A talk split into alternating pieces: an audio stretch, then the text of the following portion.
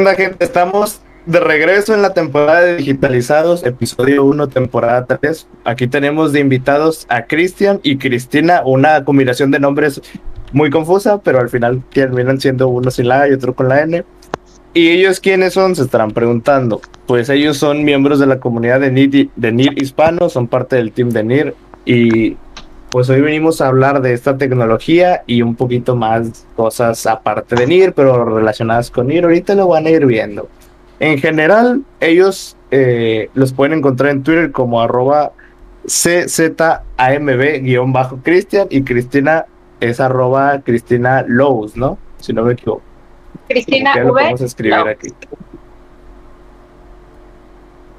Sí, perfecto. Ahí los pueden encontrar en Twitter y ver, y ver todo lo que están haciendo, que son cosas interesantísimas. Entonces, eh, cu- ¿cuál es la dinámica? Pues la dinámica es la de siempre. Nosotros hacemos unas cuantas preguntas para que vayan explicando lo del tema central, que en este caso es la tecnología NIR.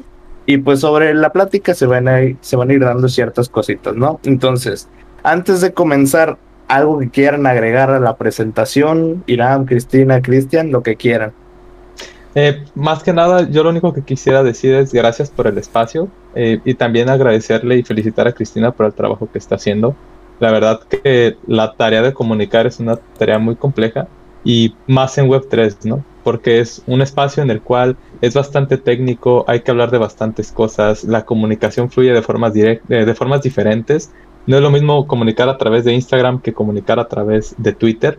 Entonces, pues a ello sí quisiera felicitar a Cristina porque permite que estos espacios se den y que podamos eh, comunicar más a través de NIR en otras comunidades. Nada más. Muchas gracias. Muy bien.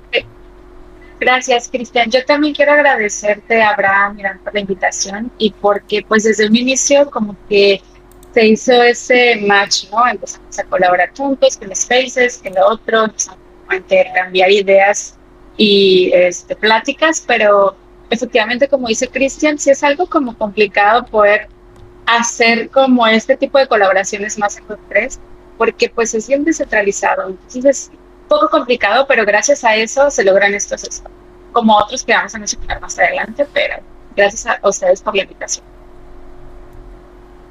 A mí me gustaría decirles pues que nada. están viendo el primer capítulo de la tercera temporada. Y si todo va bien, conforme lo tenemos planeado, entonces este capítulo hubiera empezado con una intro, con una canción propia. Pero eso, quién sabe, eso ya lo estarán viendo ustedes si sí nos salió o no. Abraham, puedes ¿Y, continuar. Sí. y cómo, y- y cómo cerró la segunda temporada? ¿Sí, sí fue el hermano gemelo? ¿O, o sí se murió el protagonista? ¿O cómo quedó en, en la segunda bajó el rating porque tuvimos un problema con él. Era. A ver, tratamos de conseguir agua ilegalmente, entonces llegaron los de la Atlántida. Tuvimos un problema en el que viajamos en el tiempo y quitamos un pedazo de, de placa que había y resulta que lo hundimos. Entonces, por eso está hundida actualmente. Nosotros fuimos los responsables, pero tuvimos que escapar de ahí para no recibir pues, problemas legales, ¿verdad? Y ahorita ya estamos de vuelta al tiempo. Sí, yo. Sí, ahorita es la, la temporada de reencarnación. Entonces, pues nada. Comenzamos entonces. Eh, como primera pregunta, es algo que yo sé que ustedes se saben de memoria al derecho y al revés, pero igual la voy a hacer para la audiencia. Y es, ¿qué es NIR Protocol y cómo funciona? Cuéntenos un poquito de esto, Yo hablo el que mucho. quiera. Dale, Cristina. Bueno, ¿qué es NIR Protocol? Pues básicamente NIR Protocol eh, me gustaría como hacer un pequeño paréntesis y así a grandes rasgos platicarles cómo surgió. Surgió básicamente en el 2018-2019 por dos personas importantes que seguramente Irán ya, ya saben de quién hablo. Estoy hablando de Ilia y de Alex, que es dos personas sumamente inteligentes que se les ocurrió cuando estaban pasando por un bear market, dijeron hay que eh, desarrollar alguna estructura que permita eh, crear un nuevo internet, ¿no? Tenían como una visión muy importante. Entonces, da inicio a lo que es NIR, todo este eh, mundo que conocemos. NIR es una empresa, este, nace en San Francisco y esta empresa es la que desarrolla y mantiene el proyecto. También es una fundación. Esta nace en Suiza y es el organismo que ayuda a fomentar todos este, todo este ecosistema por medio de subsidios que nosotros le llamamos como, eh, ¿cómo le podemos decir? Fellowships o... No, este, grants, grants, exacto, por medio de grants. Y pues básicamente tienes un protocolo eh, level 1, que ahorita ya va a ir como más a detalle de eso, pero eh, este proporciona un almacenamiento para asegurar la descentralización y el desarrollo, el desarrollo de días de manera eficientes para que sean útiles para las personas. Entonces, no sé si empezó a grabar apenas o escuché algo raro. No, no, ese es nada más como un tipo de garantía para nosotros. Si se nos friega lo que es la grabación ah, completa, tenemos acá aunque ah, sea el audio. Y pues sí, básicamente es eso, es una blockchain de capa 1, es Proof of Stake y es basada en sharding para que sea fácil de usar, segura y escalable. Ok, listo. ¿Es, basada en, en qué dijiste? Proof of Stake, el mecanismo de consenso que utiliza. Y basada en sharding. Sí, ok. Sharding, ¿qué, qué es el, el sharding? Ahí sí nos puedes explicar un poquito. Sí, Sharding es el, proceso que hace, incluso se puede llamar como um, que sería como el proceso que hace para poder, o Nightshade, mejor dicho, para poder crear este nodos sobre todo, toda la cadena de bloques. Entonces, a todo ese nodo se le llama shard, entonces a la creación se le llama sharding. Nunca se va creando un nodo se van este, creando hasta llegar hasta 100 lugares y va creciendo de manera horizontal lo que es la academia. No sé si quieras sumar algo por ahí. Sí, pues mira, desde la primera pregunta, yo, yo veo a NIR personalmente como un protocolo eh, de Internet abierto. ¿Por qué? Porque tal cual en la época en la que estamos en los blockchains ha habido bastantes generaciones.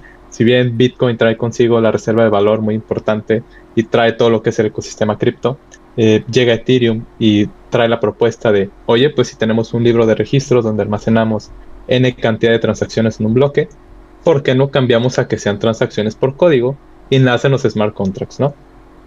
Ahora las, terceras generaciones de blockchain eh, proponen toda la solución a los problemas que acarrean estas blockchains del pasado y en el futuro proponen ahora cuando tenemos toda esta infraestructura ya montada, cómo nos comunicamos entre ellos. Entonces, NIR es para mí un protocolo de Internet abierto en el cual eh, propone tanto bajas comisiones de transacciones al momento de ejecutar un contrato, de minar un NFT, de enviarle dinero a mi amigo o enviar criptoactivos, pero también propone algo muy interesante que es la escalabilidad, que justamente es la siguiente pregunta que hacías, ¿no? De que es Nightshade. La escalabilidad de la blockchain siempre es un problema. ¿Por qué? Porque hay una trienia en blockchain, la cual es la que más se menciona, que es, tienes necesitas escalabilidad, pero esa escalabilidad la vas a pagar con centralización. Entonces, ¿de qué manera tú vas a estar jugando entre ser un protocolo que sea descentralizado y a la vez escalable? Nightshade es la propuesta de Near al momento de hacer sharding. Sharding es, una, es un mecanismo, es una forma en la cual escalamos blockchains a manera como si fuera una base de datos. El concepto de sharding no nace en blockchain, el concepto de sharding nace en las bases de datos. En una base de datos, si tú quieres hacer consultas más grandes a una base de datos de, no sé, terabytes de información, lo que haces es partir bases de datos en forma horizontal. Tú tienes una base de datos, imagínate, de la cantidad de ciudadanos en los 32 estados de la República Mexicana. Entonces, en lugar de hacer una consulta completa a toda la base de datos, lo partes en 16 estados y haces dos consultas. Y después sincronizas para que exista toda la información junta. Ese concepto nos lo llevamos a blockchain y partimos la blockchain, que es como el eje central, en múltiples pedazos que se llaman shards. De esa forma, en lugar de necesitar toda la información de la blockchain para hacer una consulta o para añadir un nuevo bloque, lo que voy a hacer es solamente consultar shards. Y el mecanismo de Nightshade lo que, lo que permite es un dynamic resharding.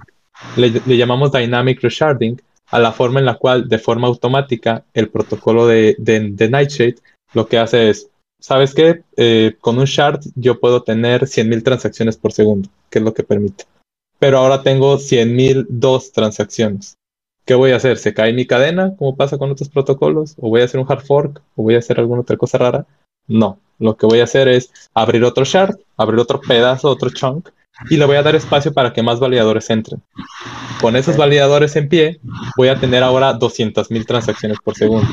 Ahora, se me llenan estas 200.000 transacciones por segundo, abramos otro espacio para que eso suceda. Nightshade tiene por sí solo un roadmap y en el roadmap en el que está está en la fase Nightshade Simple o Simple, Simple Sharding, en el cual se tienen contemplados solamente cuatro shards y sobre eso en los siguientes roadmaps se van a estar abriendo más espacios para más shards. Pero con esos cuatro shards, al momento se podrían tener hasta 400.000 transacciones por segundo, que con creces supera a muchas de sus competidores capa 1, ¿no? ¿Y cómo se seleccionan estos validadores para tener más asientos? Hay competiciones como las que justo están corriendo ahorita, que son las Stake Wars, en las cuales se abren a la comunidad de forma descentralizada espacios para que participen, se conviertan en nuevos validadores y haya más shards en las cadenas para poder atender a mayor número de transacciones. Entonces, Nightshade, protocolo para, para escalar eh, las transacciones de una cadena a través del sharding, y NIR, un protocolo de, de Internet abierto. Ok, eso está, me explotó la cabeza, básicamente. Entonces, aburrido, ¿no? Yo, yo, yo tengo una, una pregunta respecto al Nightshade. ¿Eso trata de resolver el trilema de la escalabilidad, centralización y seguridad o no? ¿O solo mejorarlo? ¿Cuál es el, objetivo? O sea, ¿sí es parte de sus objetivos resolver ese trilema para que se puedan llevar esas tres cositas en armonía o no? Así es. Y hace cuenta que cuando hablamos de, de Nightshade, va junto con pegado a hablar del mecanismo de consenso. ¿Cuál es el mecanismo de consenso que tiene NIR? Se llama Doomslock. Doomslock es la manera en la cual los bloques se producen. Todas las blockchains necesitan una manera en la cual se van a producir bloques. ¿Por qué? Porque los bloques llegan consigo transacciones y las transacciones pues es una blockchain. Entonces, en el cómo se produce un bloque es parte de el cómo vas a mantener tu red. Entonces, como NIR produce bloques, él tiene un protocolo que se llama, digo, perdón, es un protocolo que se llama Doomslock, y Doomslock lo que asegura es tener una producción de un bloque por segundo. Esto quiere decir que cada segundo que pasa, aproximadamente 1,2, 1,4, se va a generar un bloque. Y ese bloque dentro tiene solamente los hash de las transacciones que están ocurriendo. Eso te permite tener bloques muy grandes con todas las transacciones que están dentro. Y en lugar de tener pocas transacciones grandes, tienes solamente los hash apuntando a las transacciones completas. Y eso te permite tener bloques grandes. Y Doomslock, ¿cómo, cómo permite la generación de bloques? Si hacemos una comparación con otros blockchains, lo que normalmente ocurre es que todos los validadores dicen, ok, se va a producir el bloque B1. Todos se van a poner de acuerdo en una prevotación y van a decir, ok, el bloque está ahí, tiene todas esas transacciones, ok. Después eh, ocurre como otra época, otro periodo de tiempo, y si todo siguió ok, dicen, ¿sabes qué? El bloque que minamos en la época pasada siguió igual, ok, mínalo completamente. Y así funcionan estos, ¿no? Eso quiere decir que tienen que esperar la transacción, la, validación de, los, de todos los nodos para poder darle veracidad a ese bloque. Ese es porque Ethereum tiene tan bajo eh, rate de transacción por segundo, porque necesita en serie conocer el estatus de cada uno de los validadores para ese bloque. Si nos vamos a Doomslock, lo que hace él es como una prevalidación automática. Doomslock da por hecho que hay un nuevo bloque y de golpe le pregunta a todos, oigan, ¿este bloque existió? Sí, ah, está finalizado el bloque. Damos, demos de por hecho que ya está, que ya está, que ya está hecho.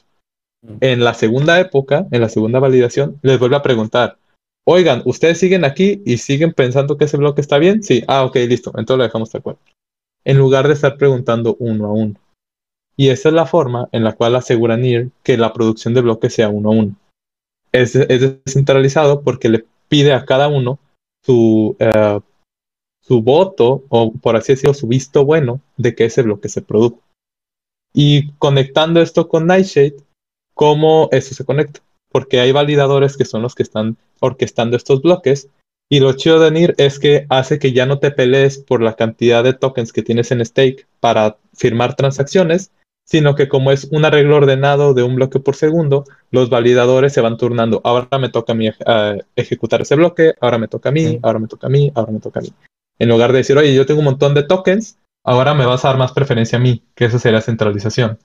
Acá es, tenemos todos esos bloques, pónganse y túrnense, porque al fin y al cabo Dooms Block lo que permite es darle espacio a cada validador para que firme, para que firme la, la producción de bloques. Ok, No sé si eso, se ha entendido, pero sí, es, sí, es un eso- poquito complejo de, de explicar. No, ¿eh? no, no, sí, lo explicaste bien. Y de hecho eso no sabía, pero me gustó. Lo de que básicamente es como si fuera por turnos, ¿no? O sea, te va a tocar. Ahora temprano te va a tocar, pero pues ahora sí que pues tienes que hacer fila, ¿no? Otra vez, por así decirlo. Una vez te la fila de toca. las tortillas, ¿no? Sí. Pero está bueno, está bueno en cuanto a la descentralización. Y eso se va con la siguiente pregunta, que es, NIR en sí, o sea, todo lo que ofrece es centralizado o descentralizado o híbrido o algunas cosas descentralizadas, otras centralizadas. ¿Cómo lo describiría? Te paso el balón. Atrápalo, Cristina. Esperen, perdón, es que tuve, sí, es que tengo problemas. ah, no te preocupes. Sí, ahorita hacemos corte. E- Esa pregunta es bien interesante, ¿eh? Y esa se la puedes hacer y se la puedes hacer a cualquier persona de cualquier protocolo y te va a decir depende. Depende de... mm, ¿cómo te lo puedo explicar? Es que casi casi es una religión la descentralización. ¿Por qué? Porque dependiendo tu postura en la descentralización, vas a ver centralización y descentralización en todos lados. ¿Por qué? Porque centralización es muy, muy abstracto y muy amplio. Pu- Puedes decir centralización inclusive en una API. Eh, no sé si vienen del ecosistema de Ethereum, ¿no? ¿Alguna vez han escuchado de OpenCPL? Eh, sí he escuchado yo de OpenCPL. No estándar es mucho. estándares RC20, Sí. eh, RC721. Yo te podría decir, eso es centralizado, porque estás consumiendo un estándar y toda la gente se está aglomerando en un estándar y ahí hay centralización. O te podría decir, eh, la API de NIR, de, perdón, la API de, Infura, donde sacas toda la información de un contrato, es centralización, porque estás conectando ahí. O te podría decir, ¿sabes qué? Una red no es descentralizada porque al fin y al cabo un nodo validador corre en infraestructura de Amazon Web Services o corre en infraestructura de Google. Entonces, ¿qué tan descentralizado es? Más, más que preguntar, ¿un protocolo es centralizado o un protocolo no es descentralizado? Es el mecanismo que le da valor a un proyecto o a una blockchain, ¿es centralizado o es descentralizado? Porque al fin y al cabo, el único protocolo que es descentralizado es, Bitcoin. Allá en fuera todos los protocolos tienen un ente centralizado dentro de ellos. ¿Por qué? Porque existen puntos en los cuales todos se van a conectar y ahí hay centralización. Si NIR, por ejemplo, NIR tiene el NIR CLI, que es una herramienta con la cual tú consumes contratos inteligentes, y abstracto a eso, hay una API que se llama NIR API JS, que es de JavaScript, y esa API es la que se conecta con los contratos inteligentes. Yo te podría decir NIR es centralizado porque la gente se conecta a esa API. ¿Tiene sentido? Sí. ¿Es útil? No, porque pues es una herramienta. Pero ¿cuál es el, el verdadero aporte de valor en la descentralización? La red. Entonces, la red es descentralizada, los esfuerzos son descentralizados, Nightshade lo hace descentralizado, pero siempre va a existir al menos un poco de centralización en cada protocolo. Ok, buena respuesta. ¿Y por qué crees que Bitcoin se haya logrado, por así decir, la máxima descentralización comparado con otros proyectos que tienen fragmentos descentralizados? Unas por otras. ¿Por qué es descentralizado Bitcoin? Porque es proof of work. Proof of work Ah, bueno, es hasta sí, ahorita el el mecanismo de consenso más, más descentralizado. ¿Por qué? Porque tienes un montón de personas alineadas con un mismo programa que están buscando resolver puzzles criptográficos, pero está full descentralizado. O sea, la red es full descentralizada. No existe una API para desarrollar en Bitcoin. No existe un nuevo validador que tenga un montón de tokens en stake, porque no es staking, es proof of work. Entonces, la red se mantiene por sí sola. No hay nadie que pueda decir, ¿sabes qué? Si yo tumbo un nodo de Amazon, se cae la red. No existe. Pero en cambio, si, no sé, imagínate que hay un, plan nuclear de Amazon y dices, ¿sabes qué? Yo no quiero que blockchain exista. Y voy a dar de baja todos los servidores que tengan corriendo el Ethereum Virtual Machine. Se puede. Le costaría un montón de lana a Amazon, pero se puede. Y en el se puede está la centralización. En cambio, a Bitcoin no puedes porque eso es full descentralizado en todas partes del mundo. Increíble. Bueno, sí. Pasando a la siguiente, Cristina, estaba para ti o Cristian, el que quiera. Eh, Sí, estaba viendo que hay dominios .nir y que son gratuitos, si no me equivoco. Estos dominios, eh, ¿qué función tienen en su ecosistema? Y en general, si tienen algún uso fuera también del ecosistema NIR. Bueno, esa es buena pregunta. Yo me gusta esta pregunta porque me ayuda a resaltar las ventajas y bondades que ofrecen ir a los usuarios de crear sus wallets, ¿no? A diferencia de um, otros dominios como comúnmente, ¿no? Eh. Para tú poder ser dueño de un dominio propio, eh, tú tendrías que pagar cierto costo, ¿no? Para poder personalizar o tener un dominio. Acá en MIR, una de las ventajas que tiene es que en el momento que tú creas tu wallet, ya te lo da el dominio, tú no tienes que pagar extra por tener esa personalización, básicamente. Entonces, para eh, el ecosistema es muy importante porque facilita ese proceso a las personas y ese identificador pues ya es tuyo de, de manera automática, ¿no? Por simplemente eh, formar parte de lo que es el ecosistema. Entonces es una ventaja muy grande que tiene MIR por sobre otros este, ecosistemas. Blockchain en este caso que puse el ejemplo de Ethereum. Entonces se puede utilizar eh, dentro de otras redes, creo que, Cristian ahí corrígeme, pero creo que solamente en el ecosistema de MIR, ¿no? A menos que es un identificador para el ecosistema ahí dentro del ecosistema. El Esto es como, como si fuera tu dirección, ¿no? De tu wallet. Sí. Ok. Sí, Como tu dominio, así es. Entonces no, no, esto no se puede usar para hacer a lo mejor un digitalizados.nir y ahí tener nuestra web.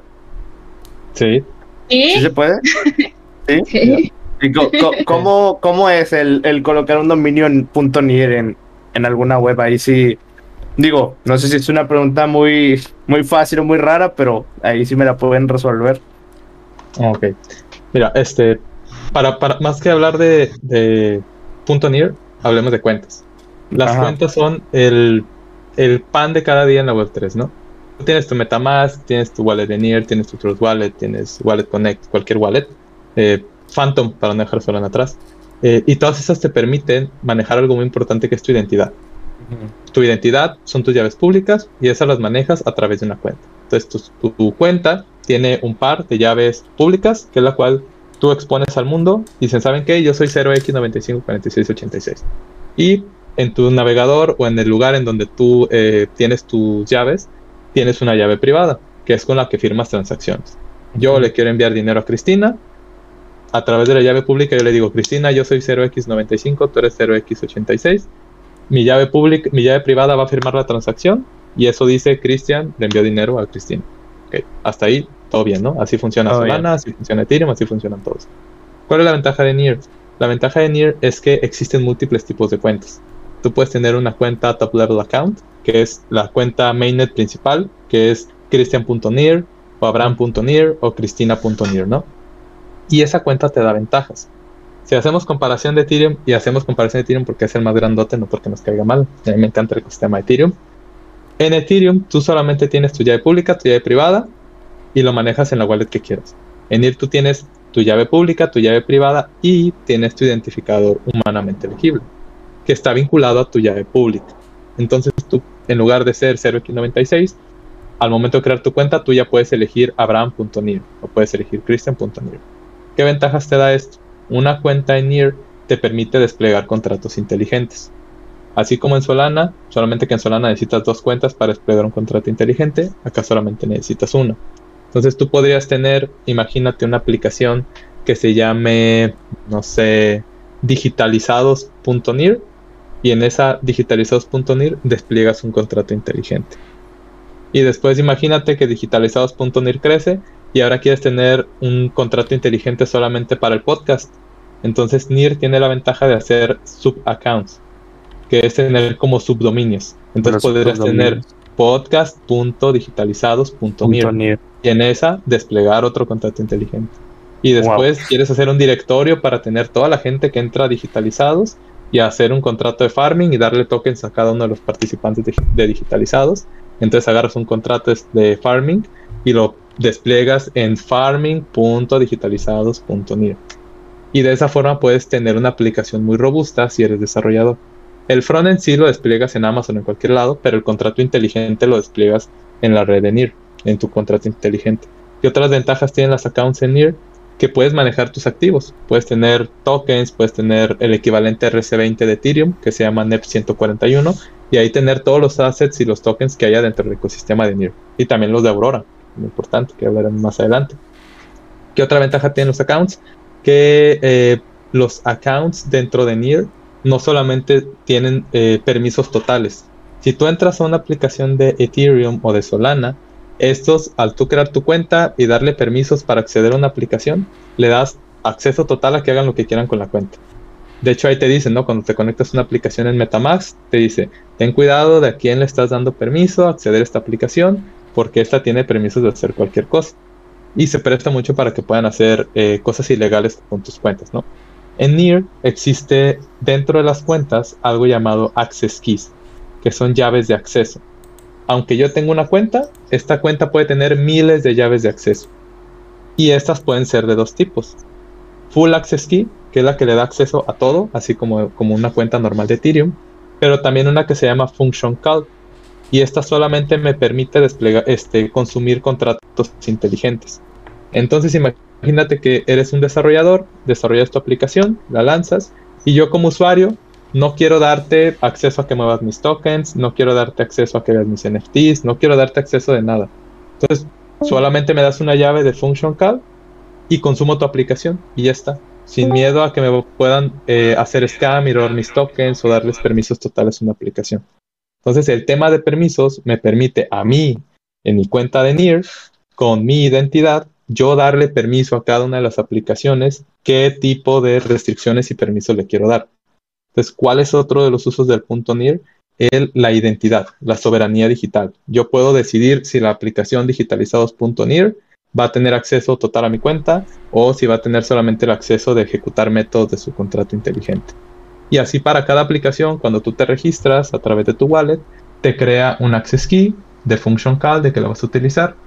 O si vas a estar interactuando, por ejemplo, con tu wallet, que es la, wallet de NIR, la, la página de la wallet de NIR, esa página tiene un, eh, un full access key porque tiene que ver tu balance, tiene que ver si quieres poner tokens en staking. Para hacer todas esas cosas sí necesitas un, full access key.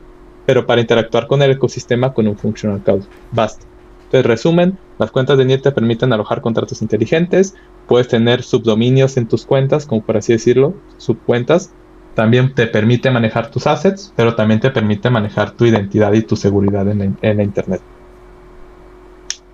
Está muy chido.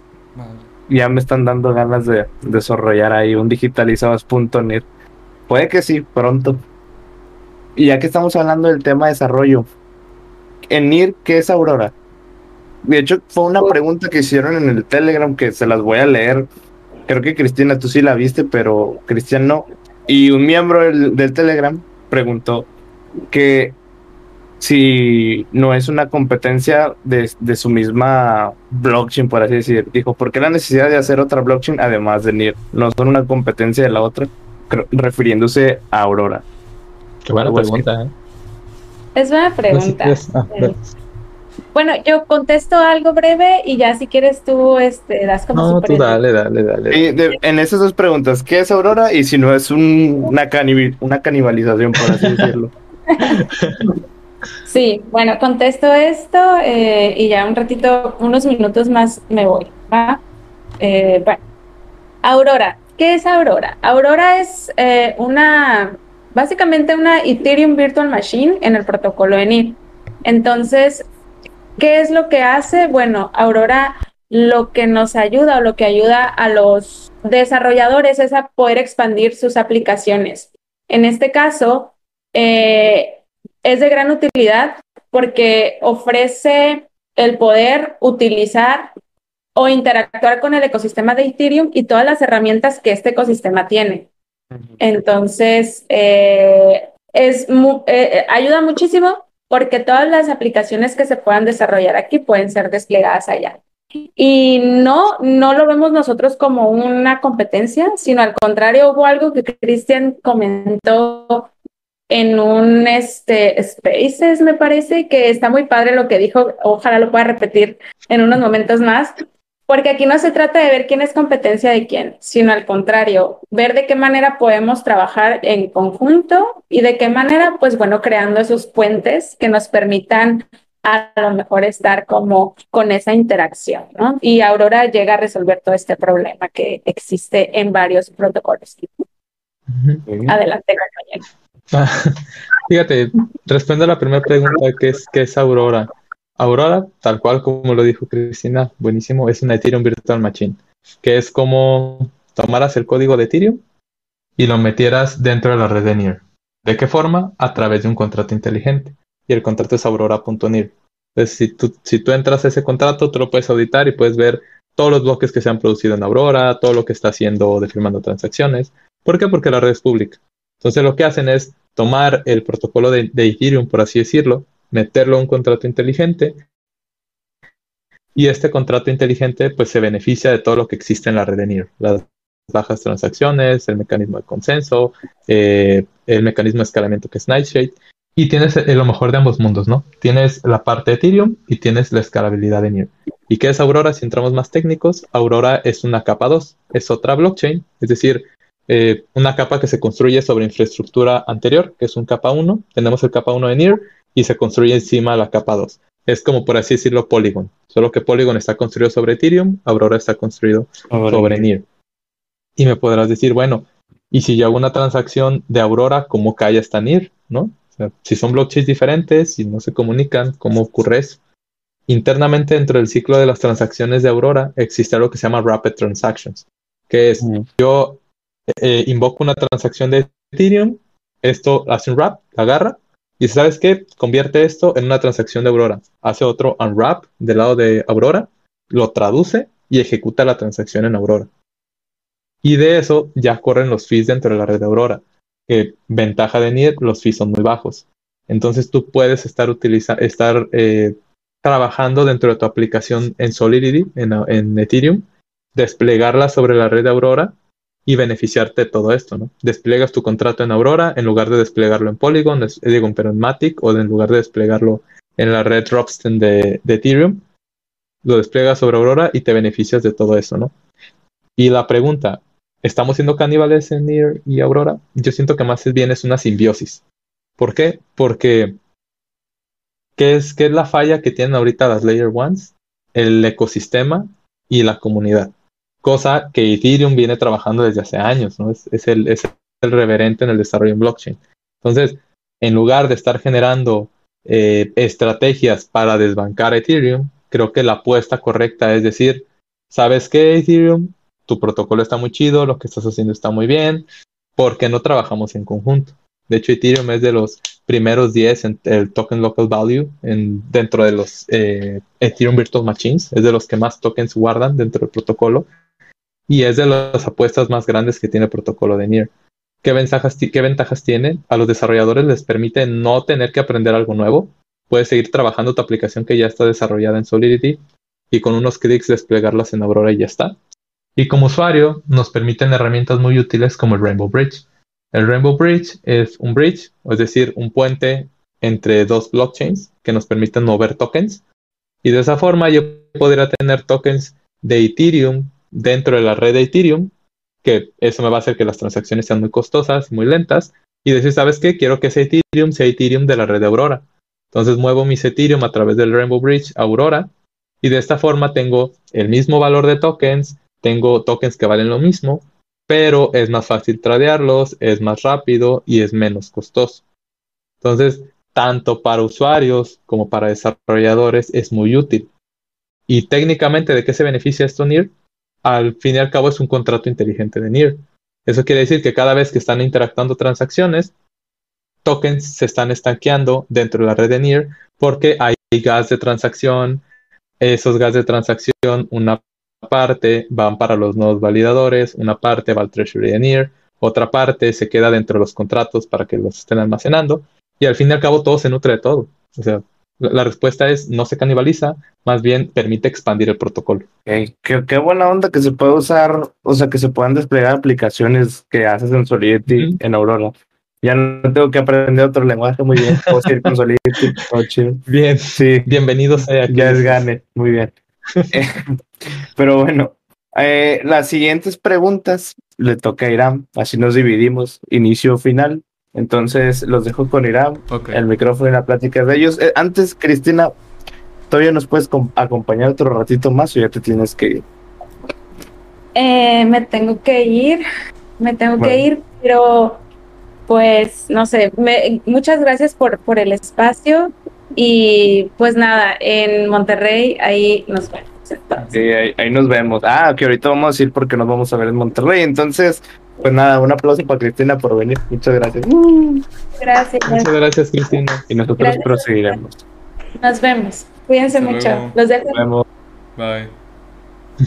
Nosotros proseguiremos con el con Cristian, hablando de lo que sigue. Entonces, Cristian Irán, disfruten su plática. Esta es de ustedes. Yo aquí les estoy nada más aportando unas que otras cositas. Ok. Nada más un tiempecito para poder hacer bien los cortes. Porque luego entre que se quitan cámaras y se ponen, tengo que cortar todo.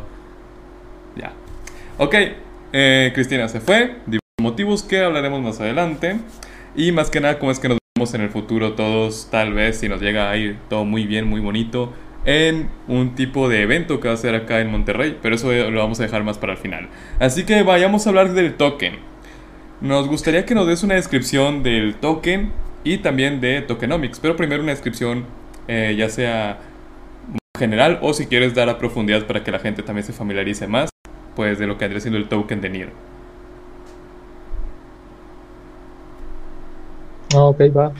Pues mira, ah, hablar de tokens es hablar de tal vez mm, el combustible de una red, ¿no? ¿Por qué? Porque un token no nada más te permite a nivel usuario estar tradeando, es decir, tengo un NIR, tengo un Ethereum, le paso un Ethereum o un NIR a Abraham o a, o a. Entonces, ¿qué nos permite ese combustible? Mantener la red.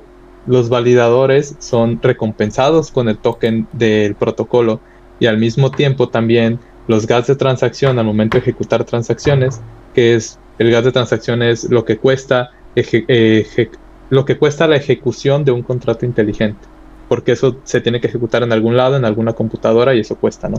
Todo eso se paga a través del token nativo y eso está dentro del tokenomics. ¿Cuál es el token de NIR? El token nativo, pues es NIR, ¿no? ¿Y qué puedo hacer con el token de NIR?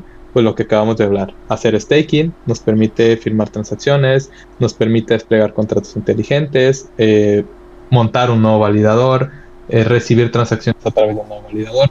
Y es el, el combustible, ¿no? Es con el cual la red funciona. Hablando del tokenomics, ¿cuántos tokens tiene previstos o minados el protocolo de NIR? Tiene un eh, cap de un billón de tokens, si mal no recuerdo. Tiene un billón de tokens. Ah, Y con ese billón de tokens se reparte de la siguiente forma. Y ah, es a ojo de buen cubero, ¿eh? no me acuerdo muy bien.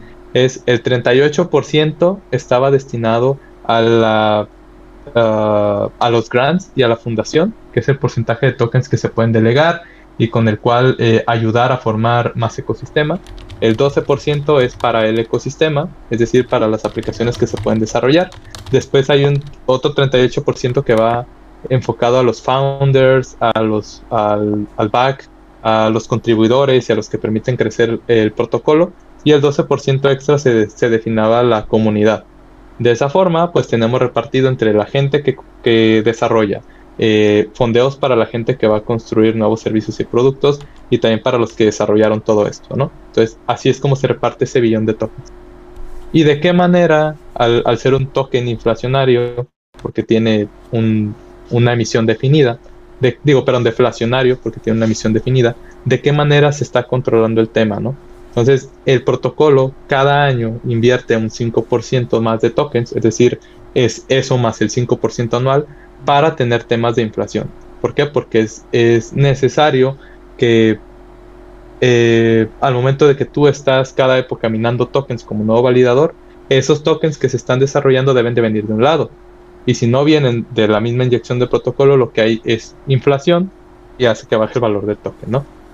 Entonces, hay control de parte de la fundación de estar inyectando, pero a su vez también quemando tokens para estar controlando el tema inflacionario y deflacionario. Tiene un market cap de un billón de tokens. El token nativo es el token NIR y a través del token NIR firmas transacciones, despliegas, eh, mantienes validadores, gas de transacción y todo lo que ocurre dentro de la red. Vale, sí, sí tiene todo su, su panorama, todo su protocolo bien organizado. Espero que hayan entendido lo que vendría siendo pues esta mini clase sobre tokens y hasta un cachillo de economía. Si no entendieron, pues qué suerte que Cristian tiene un cursito en Platzi, ¿sí o no? Ay, pequeño espacio publicitario. ah, sí, ahí, ya lanzamos el, pequeño espacio para el marketing acá. Eh, el mes pasado desarrollamos un curso en conjunto con Platzi, que es una introducción a NIR todo lo que estuvimos platicando ahorita de redes, las access keys, los accounts, cómo desplegar un contrato, cómo se desarrolla, qué lenguajes, cómo se come, cómo se, se toma esto. Todo eso viene en ese curso. El curso es Introducción al Desarrollo con NIR, con Rust. Eh, en ese hablamos desde qué es NIR, por qué Web 2, por qué Web 3, las eras del desarrollo, hasta que terminan teniendo su primer contrato inteligente en Rust desplegado dentro de la red de pruebas de NIR. Está muy bueno, pueden pasarse en caso de que tengan ahí cuenta de Platzi. Eh, si no, también pueden mandar un mensajito y con mucho gusto se los paso. Y más adelante también vamos a tener más actividades de ese tipo. Vamos a estar armando retos. Eh, nada más les adelanto así como premisa. Se van a tener eh, en Ethereum México alrededor de 150 becas abiertas para cualquiera que quiera iniciar a desarrollar y aprender con NIR. Estos proyectos que nazcan de estas becas se van a llevar directamente hasta DEPCON Bogotá y a través de allá les vamos a estar haciendo difusión a todo lo que estén haciendo. Entonces, cierra el comercial. Muchas gracias. Uh. Así que ya saben. Ahí al final nos cuentas. Ajá. Sí, les está llegando. Sí, así que al final nos cuente. A ver, habla tú, que si no voy a tener que hacer muchos cortes. Habla, habla, adelante. Adelante. creo, que, creo que me dio un delay y hablaba justo cuando tú hablabas. Que ah, nos cuentes cómo participar en las becas ya más al final. Ya ah, todavía es premisa, lo dejamos así. Sí, para que se vayan así con ganas de, sí, quiero construir el libro. Y bueno, pues ya saben. los vamos a invitar al, al mito, cuando está allá ya se va a abrir todo. si se les hizo esto un poquito complicado de lo que estamos hablando ahorita, pues yo que ustedes le echaban bastante más ganas, porque si es que hay muchas cosas de valor en juego, entonces, pues el tiempo va a pasar, y qué mejor que pasar el tiempo aprendiendo y tratar de ir hacia un momento mejor. Y entre aprender e ir hacia un momento mejor en tu vida, pues también tenemos aprender y trabajar. Pero en este caso, ¿cómo podemos pues, aprender y trabajar con NIR? ¿Dónde puedo aprender sobre NIR como una persona común y corriente que soy? Vale. ¿Cómo se puede aprender en NIR como una persona común? Pues como todos aprendimos, ¿no? Yo llegué al protocolo en el año pasado, en mayo, en abril, tal cual como una persona que llega a aprender sobre NIR mi historia es muy particular. Yo entro a NIR, eh, tomo una certificación como desarrollador. Eh, en, este, en ese tiempo solamente había personas de Turquía, mayormente de Rusia, mayormente de China, y solamente un compañero y yo que trabajé en mi empresa, este, entramos, éramos los únicos mexicanos, fuimos los primeros en Latinoamérica a participar en esas cosas, y fuimos los únicos que terminamos. Entonces terminamos, eh, en ese tiempo, Sherif, ya amigo mío, que es el, Head Education de NIR, eh, impartía las certificaciones, le gusta lo que hacemos y nos dice, ¿saben qué? Pues se certificaron ustedes, son los únicos que terminaron. El, el bootcamp era en una semana lanzar un contrato inteligente con una temática propuesta por el equipo y que estuviera bien documentado. Entonces nos certificamos como desarrolladores y al tiempo, ahí viene la pregunta que hacías, ¿cómo se trabaja en NIR? tan descentralizado como que dice Sherry Boy, ¿sabes qué? Este, hicieron buen trabajo, ¿por qué no lanzan algo que quieran aquí en el protocolo? Algo que ustedes quieran, cualquier cosa que ustedes quieran desarrollar, financiado por el, por el protocolo, ¿no? Entonces proponemos en ese caso un marketplace de NFTs para Latinoamérica, que eso eventualmente se convierte en nativo NFT, que es lo que ahorita tenemos como empresa lanzado y también en conjunto con NIR. Sí, ahí estuve yo. Y ahí estuvo, ahí estuvo con nosotros por acá la otra vez hablando de, nativo NFT. Y nace esa propuesta, ¿no? Y tan descentralizado como que alguien te propone chamba y de ahí pues ya empieza todo un road de volverme instructor y lanzar todo esto que es ni hispano. Pero todo nace con una invitación, todo nace con una certificación, todo nace con acercarse. Y ahorita, ¿cómo se puede iniciar? Hay documentación en NIR muy buena porque NIR es developer friendly. Hay documentación en todos lados. Y también la ventaja es que a través de que me convierte en instructor, de hecho fue el primer instructor del protocolo, me convierte en, instructor de NIR y se nos permite empezar a generar documentación en español, Cada mes impartimos certificaciones en español, certificaciones 100% gratuitas, abiertas para cualquier persona. Una vez certificado, hasta hace eh, el mes pasado del problema que tuvimos con Terra, existía un programa llamado eh, Fellowship Program, en el cual tuvimos cerca de 50, 60 participantes en toda Latinoamérica, el cual era un espacio en el cual llegabas tú certificado como desarrollador, como profesor, como lo que sea, y tú proponías algo. Oye, ¿sabes qué? Yo quiero hacer una aplicación que haga esto, esto y esto. Ah, ok, está padre, pásale. Tres meses para que la desarrolles, tres meses fondeado por el protocolo, tan abierto como que te metas a un Discord, pongas en un canal los avances de tu proyecto y nos vemos tal vez una vez a la semana para ver cómo estás, ¿no? Cada mes se te retribuye a través de tokens de NIR y la idea es que lances cosas para la comunidad. Así funciona NIR. Ahorita hay grants, eh, entrando el siguiente año se va a volver a reanudar posiblemente el Fellowship Program y la idea es, tienes la capacidad de construir algo y una certificación, ahí hay espacio. ¿Cómo se, cómo se construye en, blockchain, en la Web3, no solamente en NIR?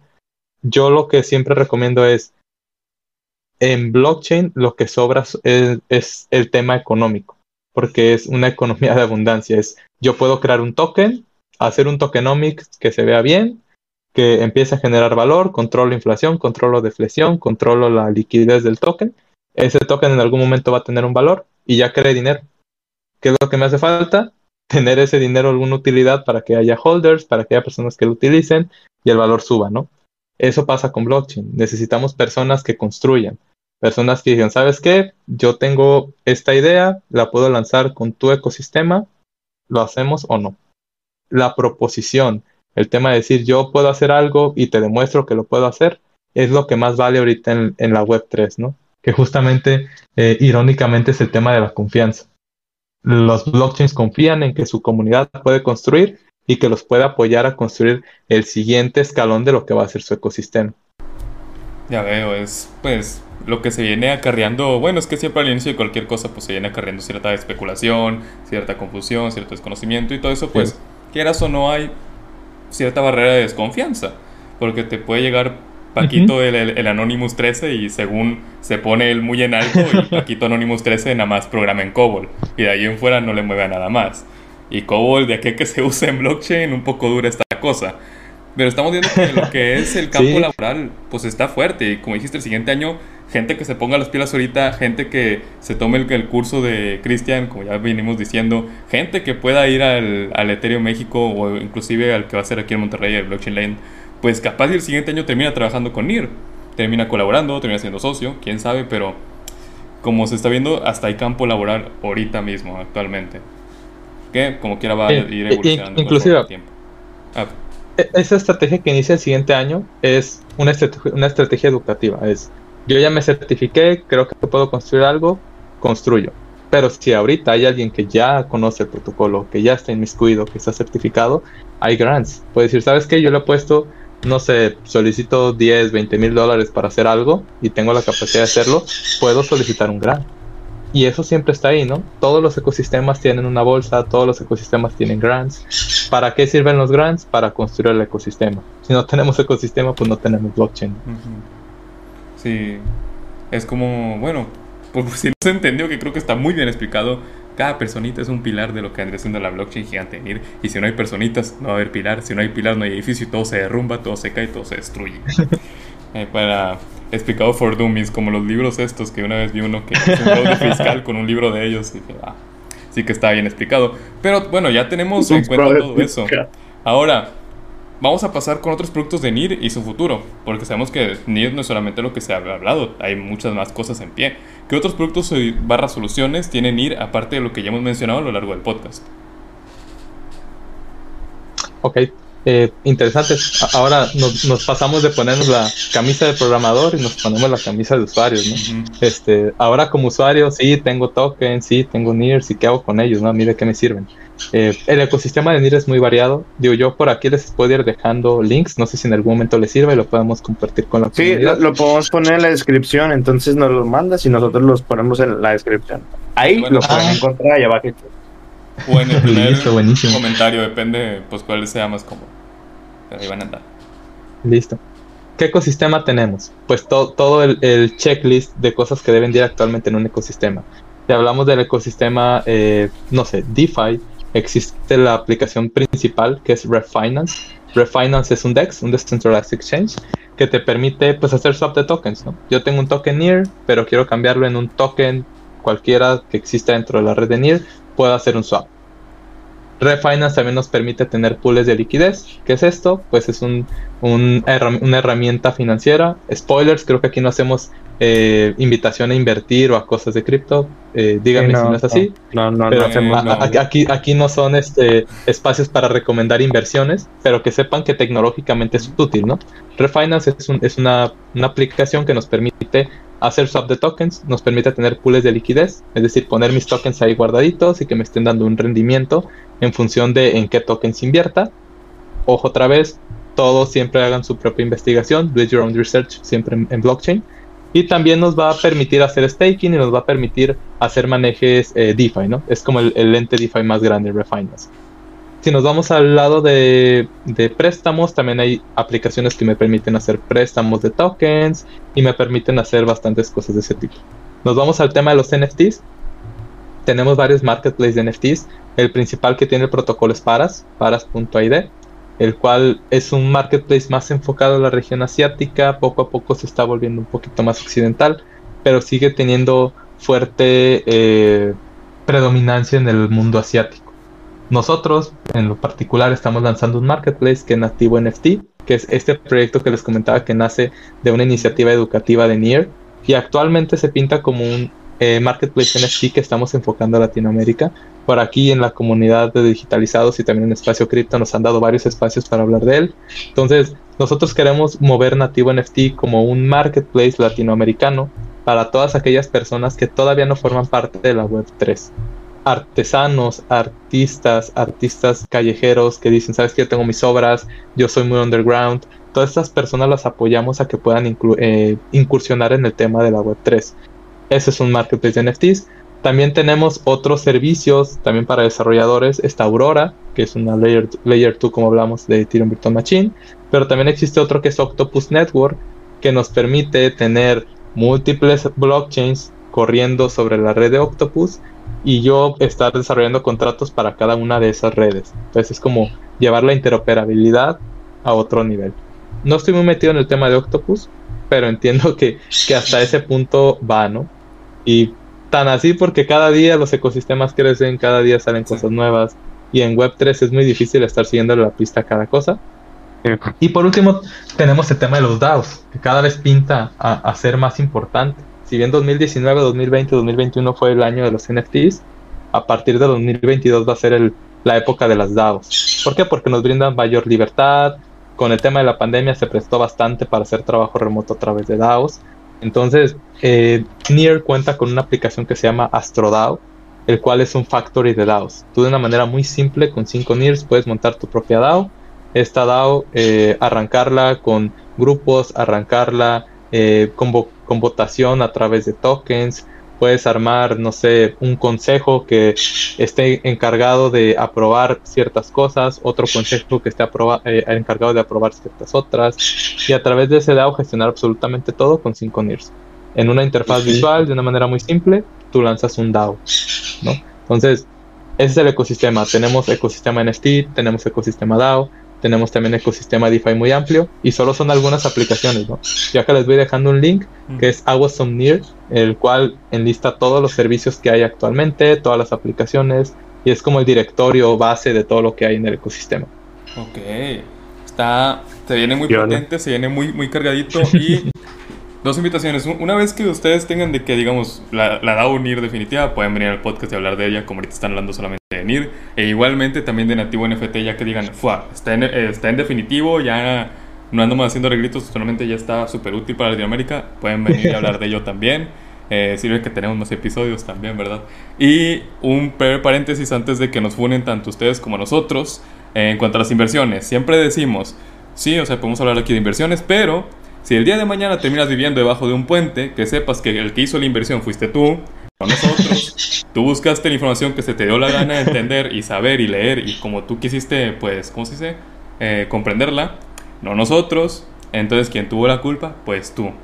Eh, ya estás muy grande, digo, si pudiste hacer la inversión tienes más de 18 años, no andamos con lloros, deja de los lloros a la gente de secundaria para abajo, que no deben de estar haciendo inversiones con esas cosas, literalmente se ocupa ser mayor de edad, pero bueno, ya sabes, pequeño disclaimer, ahora sí puedes gastarte tu dinero en lo que se te dé la gana. Siguiente, ¿cuál creen o quieren ustedes que sea el futuro de Nier? Vamos a tirarle de aquí a 5 años, 10 si es que quieres llevarla más lejos, pero 5 años para ser un poquito más precisos. Mira, a mí hasta hablar de 5 años se me hace muy lejos, ¿eh?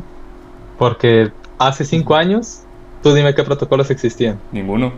Esta cosa va evolucionando muy rápido. Es más, te reto que entres a, a CoinMarketCap y busques hace 5 años cuáles eran los primeros 10 proyectos blockchains que estaban en, en el top 10. Y cuáles son los que están ahorita. Según yo, los más viejos son de que Bitcoin, Ethereum y Clever, ¿no? Esos son los que yo tengo entendidos. Y, y otros Y no, veías y cosas como. Zcash, Ajá, Sí, cosas muy extrañas, ¿no? Entonces, más que, es más, yo diría que de aquí a tres meses, ¿qué pinta? La- cualquier ecosistema, llámese Nier, llámese Solana, llámese Ethereum, en el siguiente año, tres meses que vamos a tener, ¿no? Yo lo que pienso muy particularmente de Nier es que poco a poco va a armar más alianzas. Actualmente ya participa con protocolos muy importantes. Tenemos The Graph, el cual es un, una manera de escalar aplicaciones eh, ya muy robustas. Cuando necesitas mucha información muy rápido, consultar la información on-chain, es decir, en un contrato, no se vuelve tan escalable. Necesitas ya crecer un servicio más grande. The Graph nos permite tener nodos específicos que estén monitoreando contratos inteligentes y estar consultando información a través de nodos. Entonces, ya tenemos esa colaboración con The Graph. Tenemos también el ecosistema de eh, Aurora, que poco a poco está creciendo bastante y se está relacionando con más elementos importantes del ecosistema de Ethereum. Está también eh, Chainlink, el cual son oráculos, nos permiten consultar información fuera de las blockchains. Entonces yo veo a Nier como que está armando bastantes estrategias muy interesantes. Se viene también la colaboración con Metamask. Nier se va a volver la primer no EVM que se va a poder integrar en la wallet de Metamask. Entonces vamos a tener dentro del ecosistema de Metamask la integración con Nier. Entonces la palabra de qué va a ocurrir en el siguiente año es una mayor integración de la mano de una estrategia educativa muy fuerte que tiene, en la cual estamos apostándole muy fuerte también en Latinoamérica, y de esa forma pues vamos a tener un ecosistema robusto, pero también una comunidad robusta. Ya veo. Entonces, ¿qué se viene el siguiente año? Pues casi, casi creo que formar un ejército, ¿no? Formar un, un país chiquito, ahí, comunidades, se, se viene muy fuerte. Y a cinco años, Liberland. no se diga, quién sabe qué pasa en cinco años. Quién sabe que se digitalizados también en cinco años, capaz No, pues, terminamos. En, en cinco años o estamos debajo de un puente o estamos Ajá. arriba de un yate, ¿eh?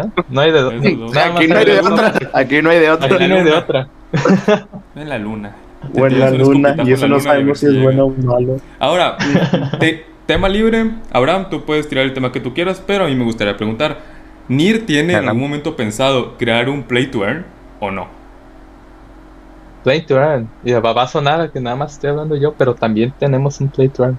Ah, no. yo, yo formo parte de varios proyectos, entonces tenemos un, un videojuego que se llama Nativo, digo, perdón, Burrito Battle.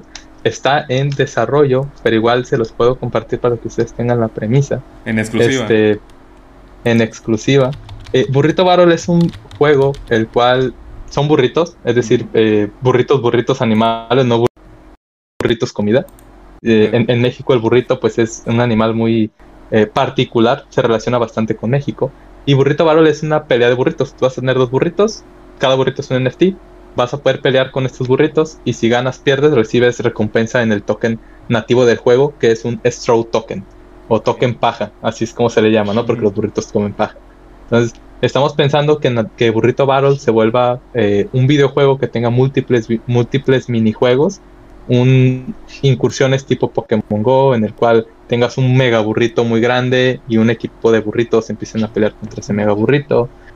Armar tal vez competiciones, armar carreras. Estamos pensando en Burrito Battle como un, como un juego eh, multi o minijuegos que nos permitan también ganar tokens eh, de recompensa. ¿Qué otros juegos ya existen dentro del ecosistema de Nier? Igual en el sitio que les voy a compartir van a poder ver todo el tema de videojuegos que tenemos. Pero hay uno en particular, déjame ver si tengo alguno en mente. Mm, no me viene ahorita la verdad mucho a la mente, no sé mucho de jugar videojuegos en, en, en lo particular. pero ese es el que nosotros estamos desarrollando y el cual les puedo dar premisas. De todas maneras, con mucho gusto yo les dejo la- el link del ecosistema y ahí seguramente van a encontrar todo lo que se está desarrollando. Yo tengo un- una cuestión. Y luego al final de esta cuestión hablamos de el Ethereum México y las becas y el Blockchain Land, que también son cositas chidas. Pero primero la cuestión, así ya finalizando el, el- el tema en general del podcast. Hace unos minutitos mencionaste que eh, el dinero no falta en blockchain. O sea, literalmente lo podemos crear.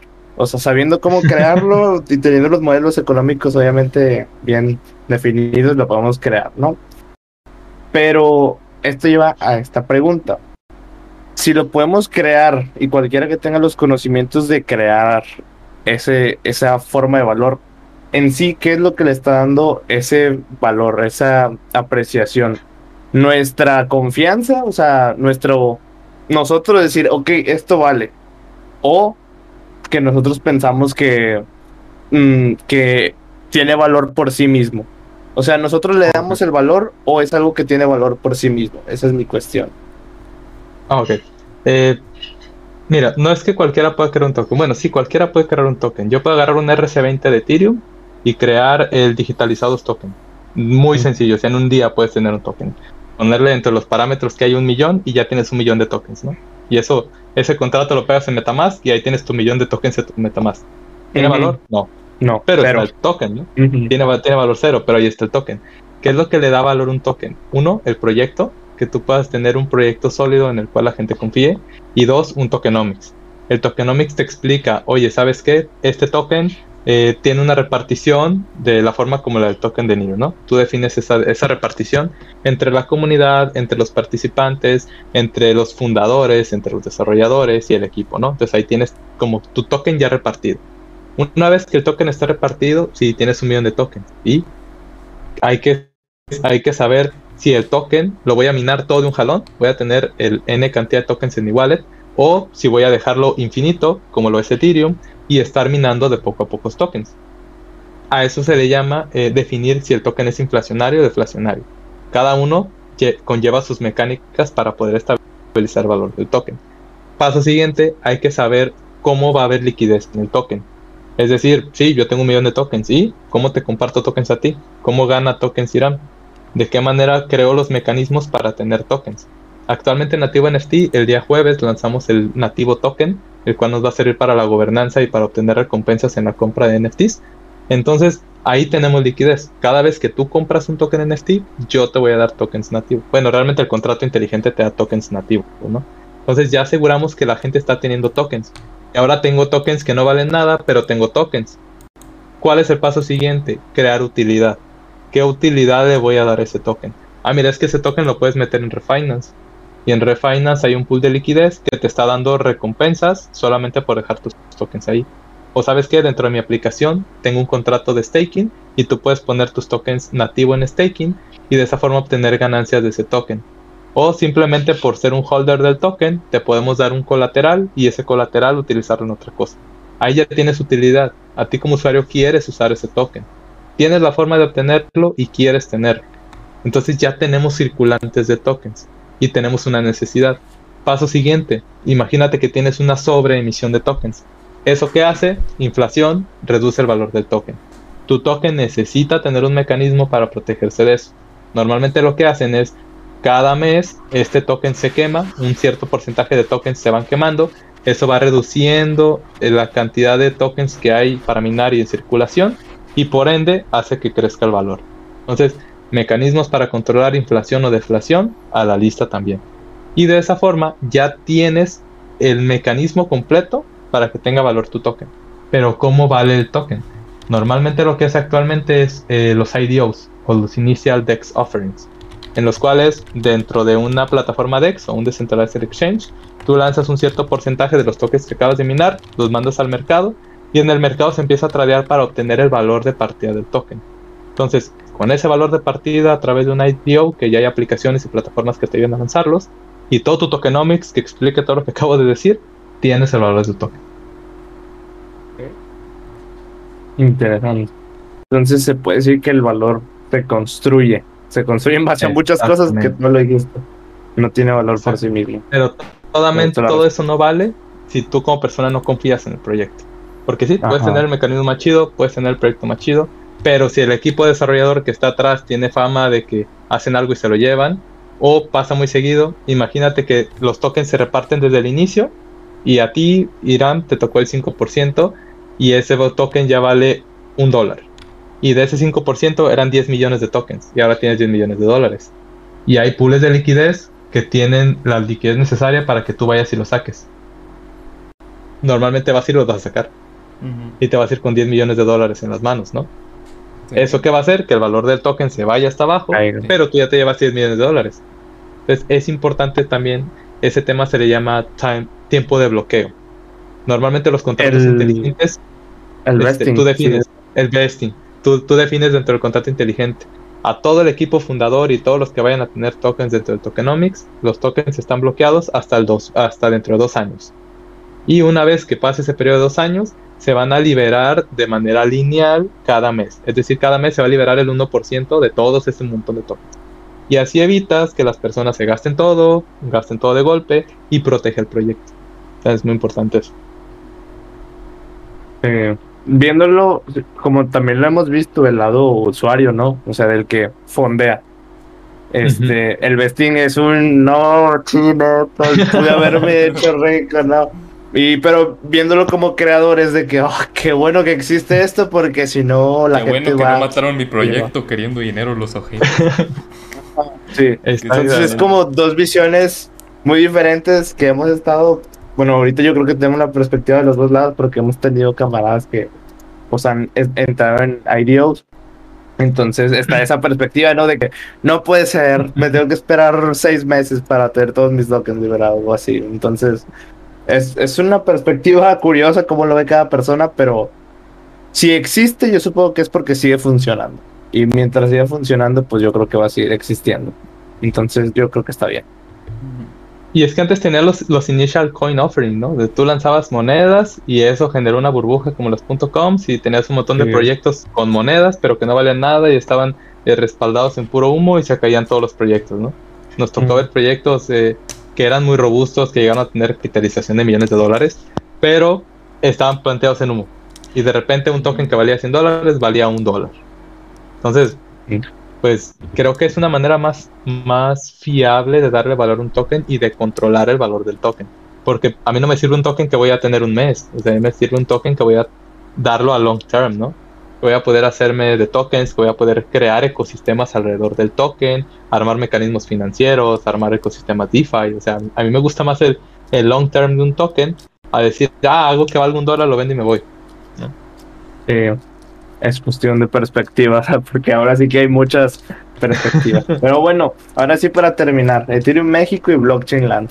Cuéntanos lo de las becas y cómo la gente puede pedir becas. Esto se va a abrir todavía apenas en, en un meetup, más bien los invito al meetup. Ok. En Ethereum México vamos a dar un meetup en el Hotel Hilton. Les vamos a pasar ahí más información. En ese evento va a ser un meetup de un día, es el 19 de noviembre. Vamos a hablar acerca de NIR, vamos a hablar acerca de Web 2 a la Web 3. El evento va en colaboración con Platzi, vamos a participar Platzi y NIR. En este caso yo voy a ir por estar dando una charla de por qué desarrollar en NIR. Eh, parte del equipo de Platzi va a dar una charla acerca de Web 2 a Web 3. Y este, ese evento va a ser en el Hilton, va a haber como hasta para 60 personas por el tema de, del COVID. Pero en ese evento se van a postular el tema de las becas. Ese día se abren y se postulan 150 espacios para ellos. Entonces, más que darles detalles, más bien los invitamos a que participen ese día por allá. Eh, creo que se va a incluir en agenda. Vamos a platicar ahí un poquito con los organizadores para que esté ese evento ahí en, en el satélite de todos y poder estar por allá.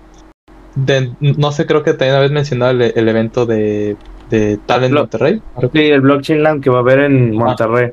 Ese También ahí vamos a cuéntanos, andar ¿cómo está también. la onda? ¿Qué, qué va a haber- qué va a hacer NIR aquí? Creo que por ahí vamos a dar alguna charla. No nos vamos a ir sin dar alguna charla por allá. De hecho, la semana pasada estuvimos en Talentland, allá en Guadalajara. También estuvimos dando una charla de, de Nier. Muy probablemente estemos también por allá. Y si no, pues mínimo vamos a estar allá cotorreando. Entonces ahí, ahí pasamos a platicar un rato. Sí, ahí vemos si, bueno, nosotros vamos al Blockchain con el afán de hacer contenido, entonces va, va a haber más contenido con Cristian y Cristina, ahí veremos qué se hace. Pues, si nomás Ahí un saludito. con la banda de allá. Sí, pues nada, ¿Algo que quieran decir antes de cerrar el episodio? No. Muy ameno, muy chido. Están armando unas cosas muy interesantes. Eh, creo que este tipo de espacios son muy necesarios. Muchas veces, digo, los que estamos del otro lado, estamos construyendo, estamos armando cosas, pero siempre falta quien lo comunique. O sea, siempre falta quien le dé el foco a las cosas que se están desarrollando, porque sin eso es como, como la paradoja, ¿no? Si un árbol a 100 kilómetros se cae, ¿hace ruido? No, pues no. O no, pues sí. Pero si hay ruido, ¿por qué no lo puedes escuchar, no? O sea, tenemos un montón de cosas, esas cosas necesitan ser virales, necesitan ser focalizadas. Entonces, pues, enhorabuena por el trabajo que están haciendo porque es algo muy necesario y que muchas veces se da por alto, pero que se requiere hacer sí o sí. Gracias, gracias. Muchas gracias, Cristian, por las palabras. Este, ya sabes, tú, Nativo, Nir, los burritos, todos tienen las puertas abiertas en digitalizados. Este, me gustaría hacer un space sobre los burritos sobre nativo. Ahí nos ponemos de acuerdo. Ahí vemos qué onda. Entonces, pues nada, esto fue. Sí, sí, sí, nos ponemos de acuerdo contigo y con Cristina. Pero bueno, este fue el episodio 1, tercera temporada. Esperemos que hayan visto la intro, si es que ya la tenemos. Y nada, nos vemos en el próximo episodio, que les doy un spoiler, va a ser sobre una startup blockchain que se llama Noli, que básicamente lo que busca es que el talento se valide sin necesidad obviamente de la certificación de alguna institución, sino por validadores, así como mencionó Cristian, que se hace con los tokens. Y esos, ese conocimiento validado de los profesionales va a ser reclutado por empresas y traeremos a su fundador. Entonces, esperen el siguiente episodio, es lo que quiero decir. Nos vemos a la próxima. Nos vemos, que estén muy bien. Bye gente, espero que les haya gustado, ya saben que les pueden dar like, todos los links de los que hablamos y las redes sociales de los invitados estarán en la descripción. Si tienen algún proyecto que les gustaría que indagáramos en él o gente que les gustaría que invitáramos, tampoco se pasen, tampoco digan que Willy Rex, pero si tienen una persona que quieren que invitemos, entonces déjenlo en los comentarios. Ya saben que todas nuestras redes están en la descripción, tenemos los canales abiertos para mensajes privados y espero que pasen bonito día, chao chao.